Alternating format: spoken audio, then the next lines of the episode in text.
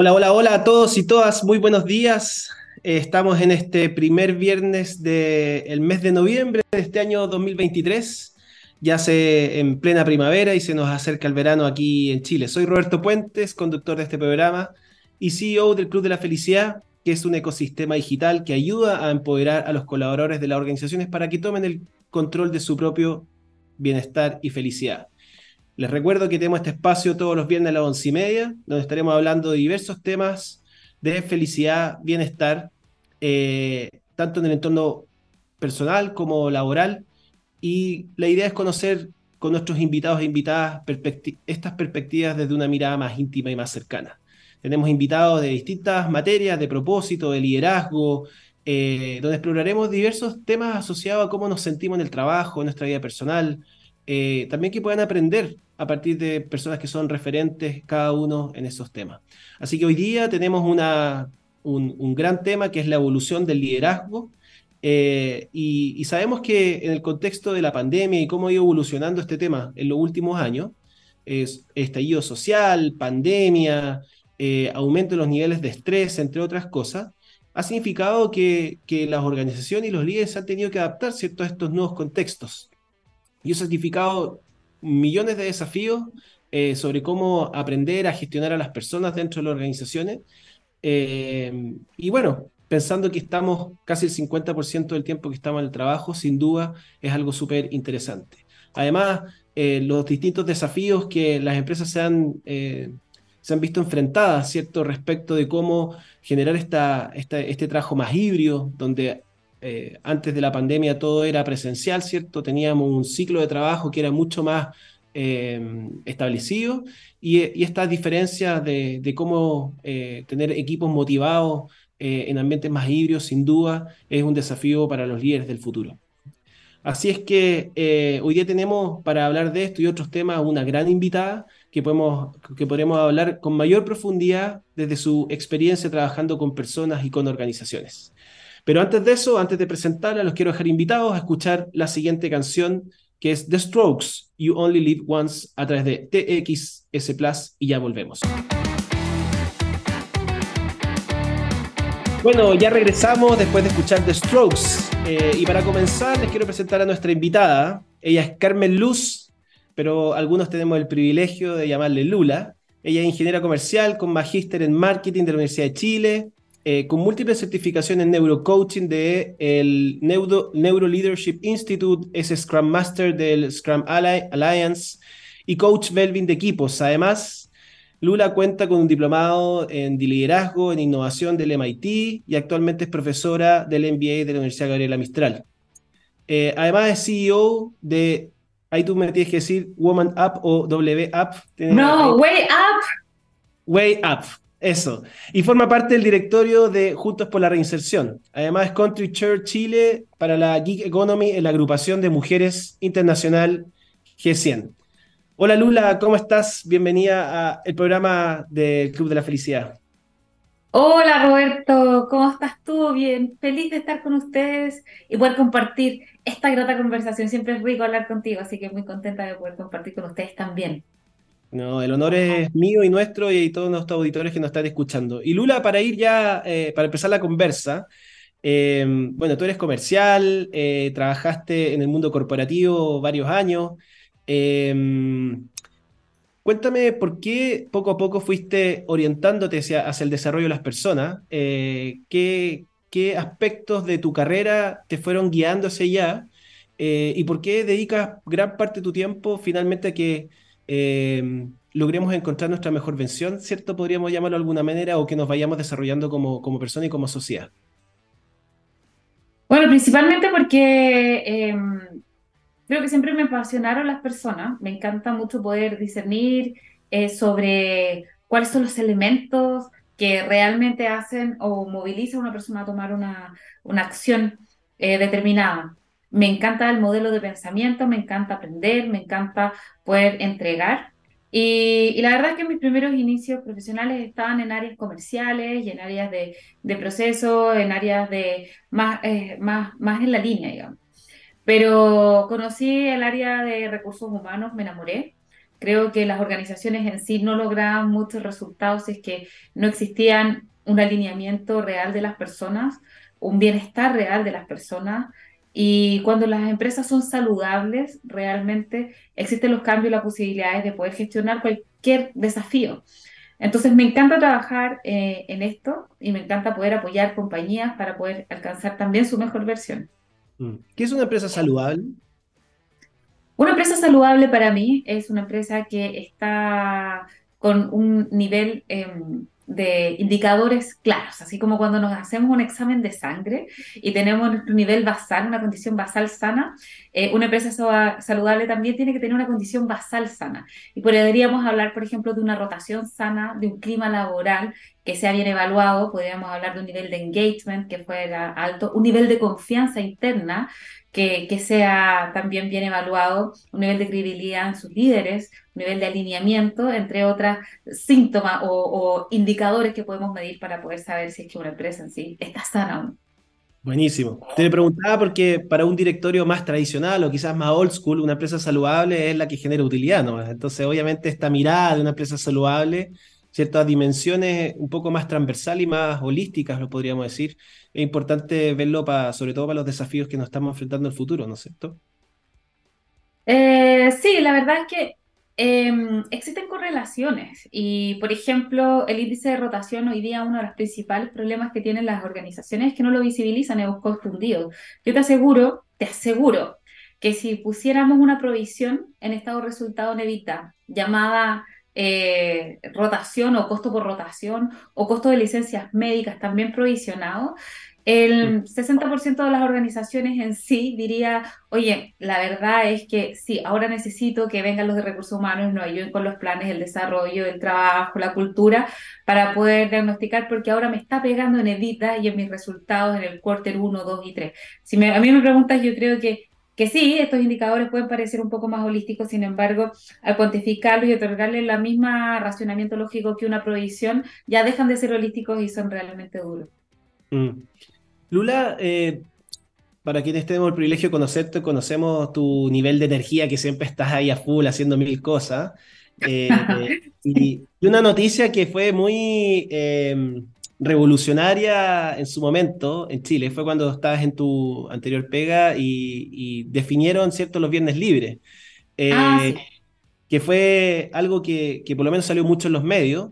Eh, y, que, que por lo menos creo, siento yo, que generó, puso sobre la mesa una conversación, quizás no, no muchas organizaciones lo fueron replicando en el, en el tiempo, pero al menos se empezó a hablar de, bueno, cómo generamos este equilibrio entre la vida personal y la vida laboral eh, y, generar este equilibrio también entre los días que trabajamos y los días que tenemos libres. Cuéntanos un poco esa experiencia, eh, ¿cuál fueron tus aprendizajes? Eh, ¿Qué es lo que falta, cierto, para avanzar más allá de tener más días libres, sino cómo generar este equilibrio entre la vida personal y la vida laboral? Yo sí soy una mujer con mucha energía, pero también soy una persona que adecua sus tiempos de acuerdo a las necesidades que tenga. Y creo que esas libertades son base para yo poder gestionar una mejor productividad en mi unidad de medición. Entonces, eh, en medio de la pandemia nos dimos cuenta que el equipo estaba desgastado, estaba muy complicado emocionalmente, muchos habían tenido que sostener esto de no haber ido a, a, la oficina y, algunos vivían solos, no tenían eh, en sí sus propios eh, espacios. Entonces, lo que hicimos fue aplicar uno de los pilares de autonomía, y, la autonomía en sí, o sea, de, motivación, que es la autonomía según el modelo de Pink. Y lo que dijimos es, queremos darle autonomía para que ellos se puedan autorregular, sabemos que se puede hacer en menos tiempo lo mismo. Y, y al final todos iban al doctor, todos tenían cosas que hacer, todos tenían trámites. Lo que dijimos es que los días viernes se dejaban los trámites y íbamos a trabajar con una jornada de cuatro días a la semana y eso fue lo que implementamos y la verdad es que fue súper positivo. La gente, eh, no, no, nosotros nunca pensamos que iba a ser tan viral, tan viral, o sea, de un día lo, implementamos y a los cinco días estábamos en todos los matinales. Entonces fue, fue súper bullado y muy atractivo. La verdad es que fue una experiencia muy grata, muy linda. Hoy día es un proyecto de ley. Mm, buenísimo. Y hablaste de la autonomía, eh, yo soy un fanático de la autonomía, me, gusta estudiarla también, y, tengo la sensación de que hay una autonomía quizás mal entendida muchas veces en las organizaciones, eh, quizás a veces confundida con, con este libertinaje de hacer lo que uno quiera. Eh, y la verdad es que la autonomía, si uno la, la, profundiza, tiene mucho que ver con, con otro tipo de cosas. Em, ¿Qué es para ti la autonomía en el trabajo y, qué crees tú que falta, ¿cierto?, para promoverla eh, en las organizaciones y, y, bueno, ¿y qué es lo que conlleva los altos niveles de autonomía? Para mí la capacidad de autodirigirme, entendiendo que puedo autogestionar mis propios tiempos, tomar decisiones para poder cumplir lo que tengo que hacer en el rol que fui contratado. La verdad es que uno fue contratado en una organización para cumplir ciertos objetivos y la capacidad de autonomía es no esperar que alguien nos diga qué hacer, es poder liberar los brazos del camino, es sacarlos, es poder avanzar y, y poder autogestionándonos y también haciendo nuestro aporte al equipo, contribuyendo para que efectivamente existan equipos que tengan independencias y que sean capaces de avanzar. Eh, concuerdo contigo que hay muchos que lo pueden entender como libertinaje eh, o con, con, espacios, pero yo creo que en el consenso y en, en, el sentido común, la mayoría de las personas tienen muy claro que parte de las habilidades del siglo XXI es poder ser autónomo y no esperar que alguien te diga qué hacer o atenerte a lo que dice tu contrato, sino más bien uno establece un rol y ese rol tiene que cumplir un objetivo y yo soy contratada para poder cumplir ese objetivo y desde ahí poder cumplir eh, todas las necesidades para poder llegar a establecer el plan de acción para que ese objetivo se cumpla. Absolutamente. ¿Y, cómo, cuál es el rol de los líderes en este, en este eh, tema tan relevante que es la autonomía? ¿Y cuál es el rol que ellos deberían como tener para eh, pavimentar ¿cierto? ese camino eh, y finalmente lograr esta organización más sana, como tú decías al principio? Yo creo que para que los equipos puedan ser autónomos es súper necesario poder empoderarlos. Y como líderes, los líderes en sí, para empoderar a otro tiene que perder poder.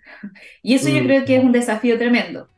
Entonces, esa pérdida de poder es totalmente eh, eh, transitada y debe ser gestionada, porque existen ahí los pensamientos rumiantes, qué ocurre, y también existen eh, dificultades, brechas. Entonces, ¿cuáles son específicamente los problemas que hacen que alguien no se pueda empoderar? Eh, que pueden ser diversos, como por ejemplo me faltan las herramientas, mi jefe no me deja, no tengo oxígeno, no tengo espacio, no tengo tiempo. Eh, y ahí hay que trabajar y bueno, a eso nos dedicamos a poder entregar ese tipo de, de apoyos a, la, a, a, las organizaciones para poder construir estas propuestas de valor que son más atractivas y de empoderamiento para líderes, entre otros. Oye, me encantó lo que dijiste, para que, para que podamos empoderar a las personas, los líderes tienen que perder poder. O sea, hasta Pacuña esa la vamos a dejar después en el artículo, sin duda. ¿Cuál es tu mirada del liderazgo actual? Eh, y cuéntanos un poco lo, que ustedes han estado haciendo también en ese sentido. O sea, yo tengo la sensación hoy que el liderazgo actual tiene que transitar desde una situación A a una situación B no conocida, que es constante, a la cual le llamamos incertidumbre. Y, generalmente los equipos directivos que, estoy abordando, me pasa que, la esperanza es llegar de una situación A a una situación B donde tengo total claridad de lo que va a hacer y una vez que llegue, eso decanta y, y se acaba. Pero nosotros le decimos esto, no, es, no va a ser las situaciones que mediante acción y contención tenemos que llegar a esta situación B, pero que no es una pelotita, es una espiral de crecimiento y de desarrollo constante. Entonces, si usted cree que una vez logrado el objetivo, eso va a quedar ahí, no. Esto va a ser un, un, bucle que va a llevarnos a un proceso de transformación mucho más eh, constante y, y que nos va a a mostrar constantemente nuevos caminos. Entonces, tenemos que ir tomando esos nuevos elementos y los nuevos incrementos que vayamos eh, gestionando a partir de nuestra propia evolución e incorporarlos para poder ir avanzando en, una, en un tránsito hacia un mañana totalmente desconocido que podemos planificar, pero que la verdad es que van a ir apareciendo nuevas tecnologías, nuevas tendencias, nuevas disrupciones, etcétera, y todo eso va a ir afectando eh, nuestros propios planes iniciales. Por lo tanto, eh, es, importante pensar muy bien cómo ir abordando esa forma de trabajo y entrenar equipos para que sean capaces de mirar un liderazgo evolutivo eh, que, permita acompañar estos desafíos. Mm. Súper buena. ¿eh? en el fondo, antes podríamos decir que la incertidumbre, los líderes trataban de transformarla en certidumbre y hoy día más bien es cómo aprendemos a navegar en esa incertidumbre, entendiendo que es una constante de aquí, ¿cierto? Eh, a quién sabe cuánto tiempo más. Hasta siempre, eso es infinito. Y la, definición es la aceptación. Yo creo que trabajamos en la aceptación mm. eh, de cómo gestionar en sí eh, el, liderazgo evolutivo, para que las personas de verdad tengan la claridad de hacia dónde pueden eh, tener sus expectativas. No hay una situación final conocida, hay una situación final en espiral. Y eso es como la, la definición de lo que hacemos como entrenamiento. Mm. ¿Y qué fortalezas has encontrado tú que eh, en los líderes en general, en, las organizaciones en las que han trabajado, que pueden ser habilitadores para esa transformación? Porque muchas veces empezamos a hablar de las brechas, ¿cierto? Lo que me falta. Eh, y un poco la mirada del bienestar y la felicidad o la psicología positiva, es decir, bueno, ¿con qué cuento y cómo eso yo lo fortalezco para, para eh, ir, ¿cierto?, pavimentando ese camino. Eh, ¿Con qué fortalezas han encontrado en, los líderes que pueden ser habilitadores de esas transformaciones? Son múltiples. Yo creo que hay, hay, múltiples fortalezas que pueden tener líderes que pueden habilitar, que en el fondo pueden ser la flexibilidad, la adaptabilidad, el pensamiento crítico, la capacidad de prototipar, estereotipar, eh, la, capacidad de, de, poder llegar a, a, gestionar en sí proyectos con, con agilidad, eh, todas esas son herramientas. Pero yo creo que lo más básico y lo que yo encuentro como común denominador siempre es que la estrategia organizacional debe ser declarada. Eh, y eso es hacia dónde vamos, cuál es la ambición. Eh, no solamente el propósito, sino también el propósito más la ambición. O sea, quiero llegar y, generalmente cuando me piden acompañamiento directivo, yo les exijo que me den un número, un algo hacia dónde quieren llegar para poder eh, habilitar desde ahí. Cuando existe claridad sobre hacia dónde vamos o cuál es el sueño, el resto em, va a seguir con planes estratégicos, es inspiración, pero es necesario entender hacia dónde se va. De todas maneras. ¿Y cómo crees tú que esto se cruza con el mundo de la tecnología, la automatización? Eh, ¿Cuál es el rol que cumple la tecnología en, en estos desafíos que, nos, vemos, nos estamos viendo enfrentados? O sea, la tecnología es un habilitador, de todas maneras, muchas empresas lo ven como un fin. A veces yo llego a empresas y me dicen, no, es que queremos implementar eh, innovación, queremos implementar células de trabajo, ya, pero ¿para qué? Eh, queremos implementarlo para ser ágiles, sí, pero ¿para qué quieres ser ágil? ¿Cuál es el desafío que le vas a poner a esa célula? La célula generalmente debe venir desde el mercado.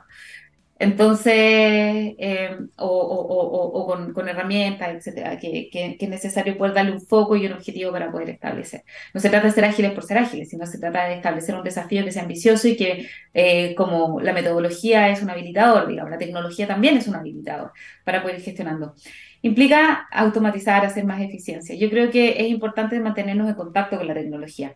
Nosotros tenemos un área que es de empleabilidad, que es outplacement, y trabajamos mucho los temas de tecnología para poder mostrarle a las personas qué es específicamente las herramientas que necesitan desarrollar y estamos ahora viendo los nuevos pasos para el 2024 para poder acercar un poco más estas conversaciones a los ejecutivos. Me pasa mucho que existe harto sesgo con respecto a las contrataciones donde hablan principalmente de de que las personas mayores de 50 no tienen habilitado la, posibilidad de establecer eh, herramientas métricas o modelos de, de, tecnología, entonces generalmente se aplica un filtro eh, en edad para poder contratar personas. Eso se llama edadismo y es discriminatorio. Así que a cualquier persona que esté escuchando en este minuto debo decir, aplicar filtro de edad es discriminación y es inconstitucional. Así que por favor, no lo hagan. Si usted cree y está convencido que quiere hacer eso, por favor, entienda que está vulnerando derechos a todos los trabajadores del país.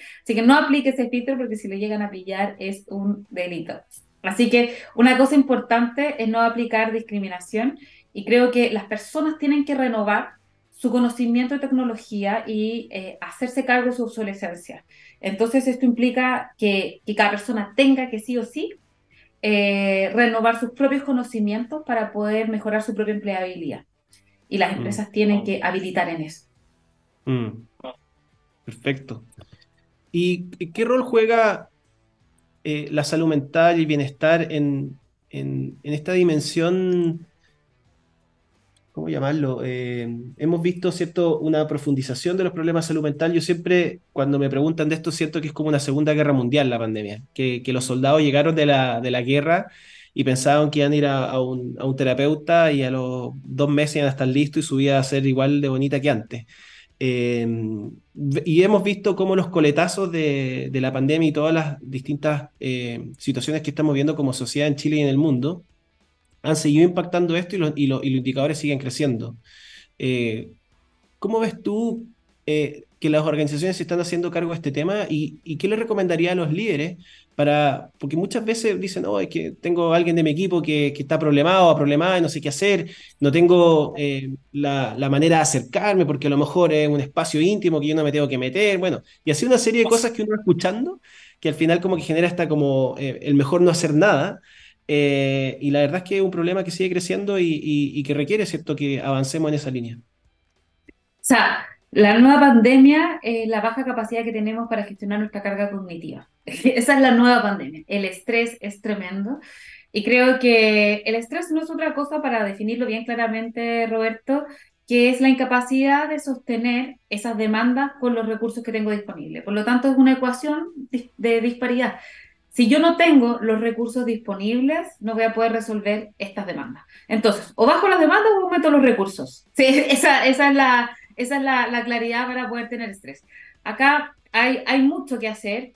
Lo primero es el autoconocimiento, es, entender esto tan básico como una ecuación y decir, bueno, pido ayuda y, se pide ayuda porque no soy capaz de resolver todo esto. Y acá, no sé, los que son papás, si tienen chat, hijo en el colegio, por favor, si son tres hijos, que tenga cada uno de los papás uno de los, de los chats y se haga cargo de llevar eso para poder ayudar a las mamás y su carga laboral.